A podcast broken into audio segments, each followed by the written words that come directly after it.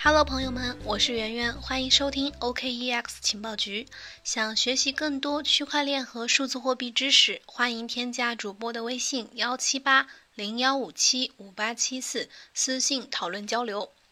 今天我们来讲讲国际清算银行对央行数字货币，也就是 CBDC 的这个态度转变。最近呢，国际清算银行否决了此前一个比较流行的说法，就是之前很多人会说这个 Facebook 发行的稳定币 Libra 呢，是导致就是促进很多央行、中央银行去研究和发行数字货币的一个关键因素。但是最近呢，这个国际清算银行去否决了这个说法。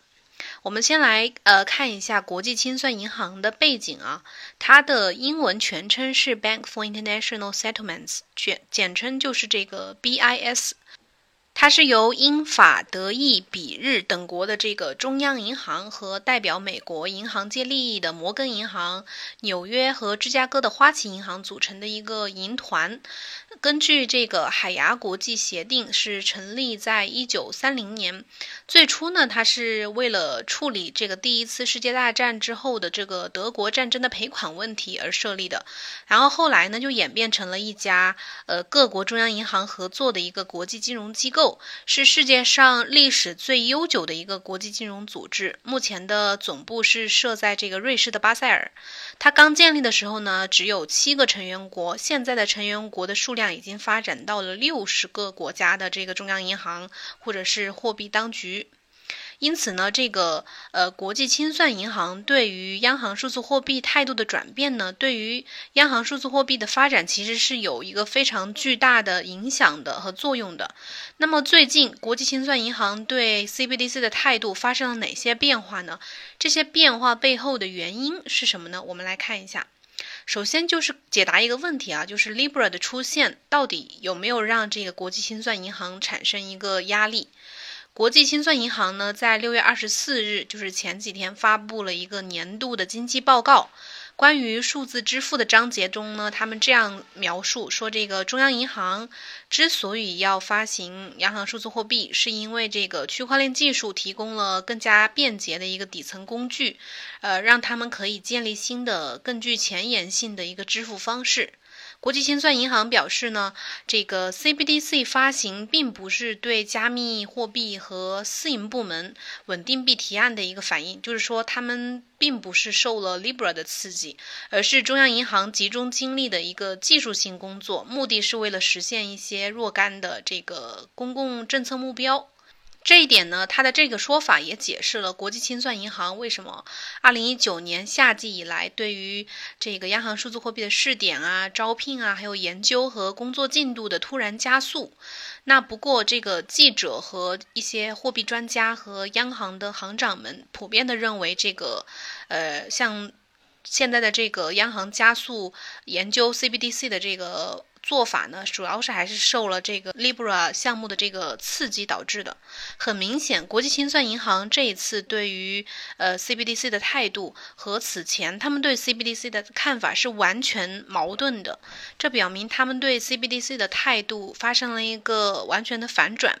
早在二零一九年三月的时候。呃，大概就是 Facebook 推出天秤币加密货币的三个月之前，国际清算银行的负责人阿古斯丁·呃卡斯滕斯表示，央行并没有看到央行数字货币的价值。但是到七月份，二零一九年七月份的时候，他改变了看法，说这个央行数字货币的发行可能比我们想象的都要快。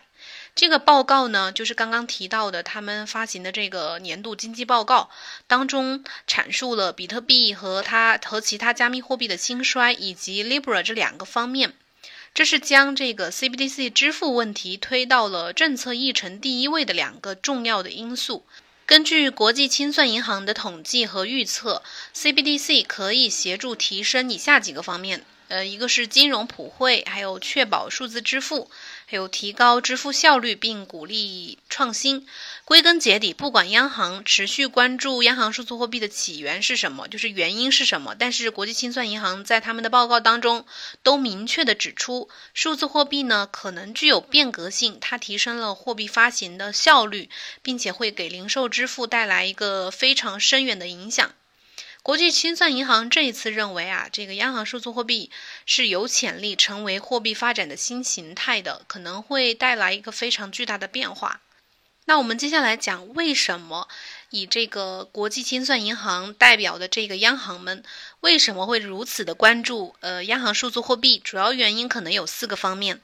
第一呢，就是跨境支付和数字身份；第二就是金融的包容性；第三就是金融稳定和消费者保护。首先是跨境支付和数字身份方面，当下呢，跨境支付的整个过程啊，不仅给消费者带来痛苦，而且让全球的反洗钱制度呢没有办法，呃，有效的去执行。相反呢，如果英格兰银行还有印度储备银行，包括摩根大通、花旗银行等等，他们都各自的使用一套共享的数据标准，来用于各自的数字货币和相应的数字身份的基础结构。那它的支票呢，就可以完全的自动化对账取消，并且可以去跨境上网立即付款，非常轻松可靠，而且免费。第二就是这个金融包容性。和商业银行不同的是，中央银行就像我们的公共事业单位，几个中央银行呢，可能每隔几年就会印钞或者是呃救助亿万富翁，但是没有一个能赚钱。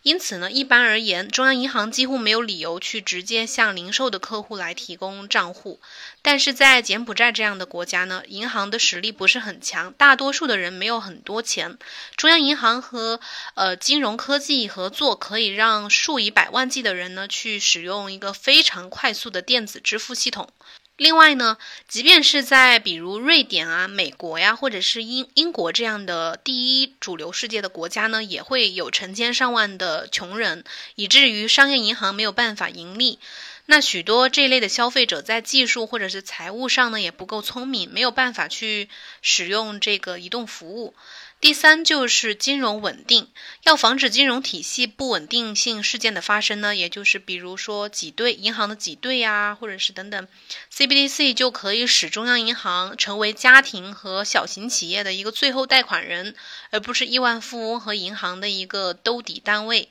这样呢，一旦发生一些金融危机事件，那这个中央银行呢，能够直接的去救助个体消费者，而不是公司。这反过来呢，就会减少大型的企业去介入过多的贷款，就减少他们这样的做法。反过来，呃，也会减少总的国债，并且去改善金融稳定性。最后一点呢，是保护消费者。这个怎么说呢？就是基于标准的全球零售的央行数字货币呢，可以去提供像比特币去渴望实现的那样的一个价值互联网。即使没有原生的货币协议，互联网也会为全球的呃 GDP 去增添数百万亿、数万亿美元的这样的价值。现在呢，你只需要想象一下，有价值的互联网能做什么，这一点你就能理解了。呃，接下来我们来讲讲，就是总的来说，反正各国的央行呢，在面对央行数字货币的时候，它的。心态，他的态度是既兴奋又害怕的。麻省理工学院数字货币计划和区块链研究高级顾问 Michael Casey，他曾经在他的呃有一篇文章叫《中央银行稳定币和迫在眉睫的货币战争》这篇文章呃当当中描述了一点，说到目前为止最重要的央行数字货币参与者呢。并不是那些新创立的企业，或者是银行，甚至是科技公司，而是中国央行。这个凯斯也认为呢，中国的举措将不可避免的去推动其他的国家、其他的主流国家，包括私人啊，或者是公共实体，去发展自己的法定数字货币。鉴于中国央行数字货币在国际上的这个重要影响，我们是处于一个先行者的这样的一个地位。比如说，我们想象一下，呃，想象一个。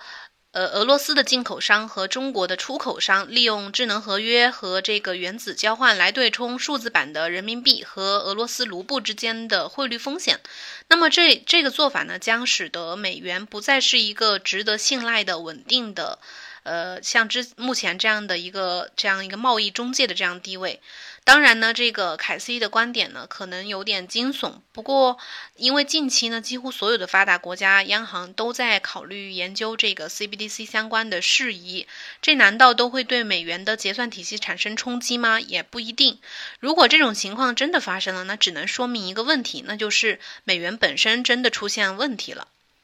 以上呢就是今天的节目，感谢你的收听。如果你们最近有什么新的感兴趣或者想了解的话题呢，可以随时在我们的节目下面留言，我会一一回复的。好了，拜拜喽，明天同一时间再见。